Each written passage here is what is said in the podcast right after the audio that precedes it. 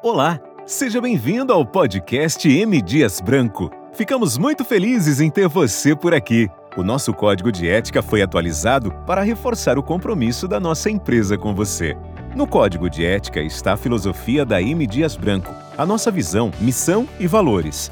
Por isso, seguir todas as diretrizes descritas é tão importante, pois trata-se de um compromisso mútuo, nosso com você e seu com a companhia. O décimo primeiro e último tema que trataremos do Código de Ética atualizado são as consequências e não retaliação. Mas quais implicações você pode sofrer caso desobedeça ao nosso código de ética? Ficou curioso?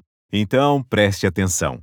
As possíveis violações ao Código de Ética, ao Programa de Compliance ou às demais políticas de procedimentos internos e legais não serão toleradas e poderão ser motivo de verificação interna, obedecendo ao protocolo de investigação interna e funcionamento do canal ético da companhia. Conforme o resultado da investigação interna, poderão ser aplicadas medidas disciplinares previstas na política de consequências da companhia que são: primeiro, advertência verbal. Segundo, advertência por escrito. Terceiro, suspensão. Quarto, demissão sem justa causa. Quinto, demissão por justa causa. Ou sexto, aplicação de penalidade prevista em contrato ou rescisão contratual, caso você seja terceirizado. Todas essas ações são respaldadas pela legislação trabalhista vigente, e a aplicação delas precisa estar de acordo com a gravidade da conduta e das regras estabelecidas por lei. Para falar mais sobre esse tema, entrevistamos o nosso gerente de compliance, Daniel Monte.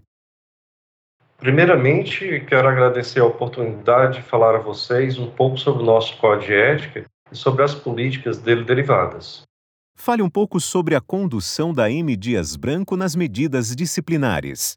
Antes de falarmos sobre as medidas disciplinares, faz necessário uma breve contextualização acerca do protocolo de investigação e funcionamento do canal ético.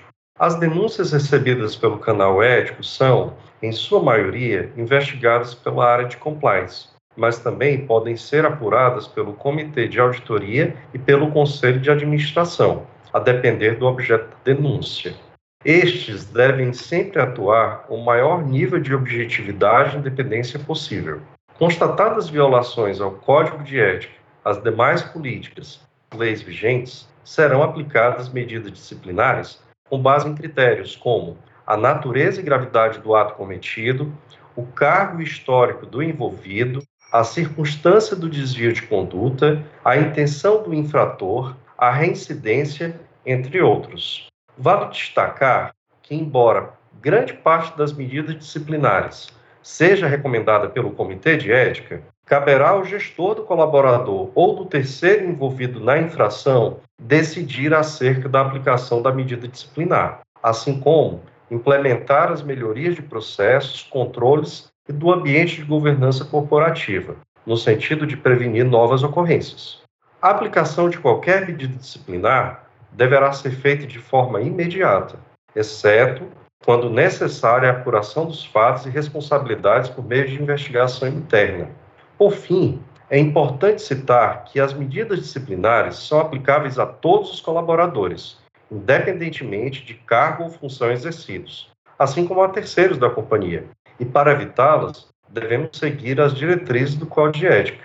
Importante termos em mente que no caminho para o sucesso, a ética aponta para a decisão certa. Com essa excelente entrevista do nosso gerente de compliance Daniel Monte, você entendeu que é a ética que faz a nossa companhia trilhar o caminho do sucesso.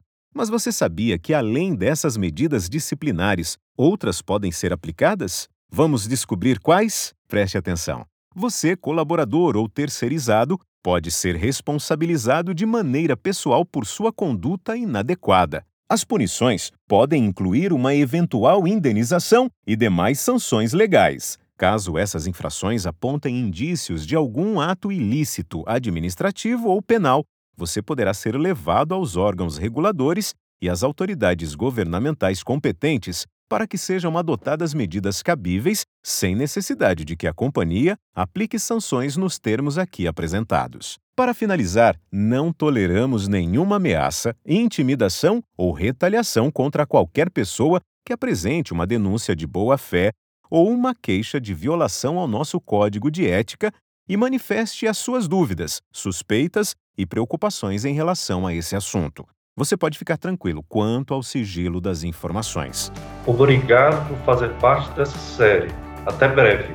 Nós nos despedimos de você. Foi um prazer apresentar e tirar as suas dúvidas a respeito do nosso código de ética atualizado. Para saber mais sobre esse assunto, leia o Código de Ética da M. Dias Branco na intranet ou em nosso site. Ficamos por aqui. Até breve. Tchau.